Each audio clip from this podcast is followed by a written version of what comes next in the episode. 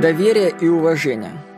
Ицхак Адизис, один из ведущих мировых экспертов по менеджменту, пишет, «Отсутствие взаимного доверия и уважения – это своего рода барьер на пути потока энергии. Организации недостаточно энергии, это приводит к потере конкурентных преимуществ.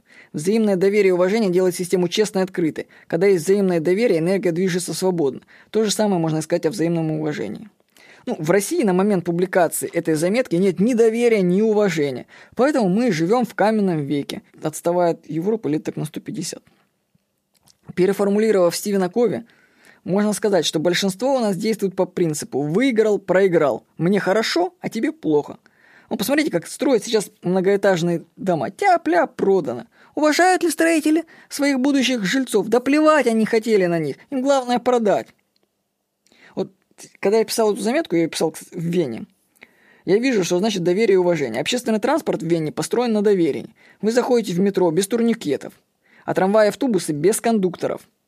Вообще, если не знаете, что за все это надо предварительно хорошенько заплатить, то можно решить, что транспорт там бесплатный. Вообще, конечно, платить в Вене нужно за все. Но доверие остается. В транспорте оно изредка проверяется контролерами, но не навязчиво и незаметно. А уважение? Дороги – это показатель. Кто в России кого уважает на дорогах?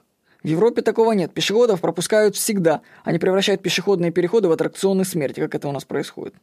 Всего лишь два слова – доверие и уважение. И сколько они решают. Вместо того, чтобы рассуждать об иллюзорных инновациях, необходимо создать в нашей стране атмосферу уважения и доверия. С вами был Владимир Никонов.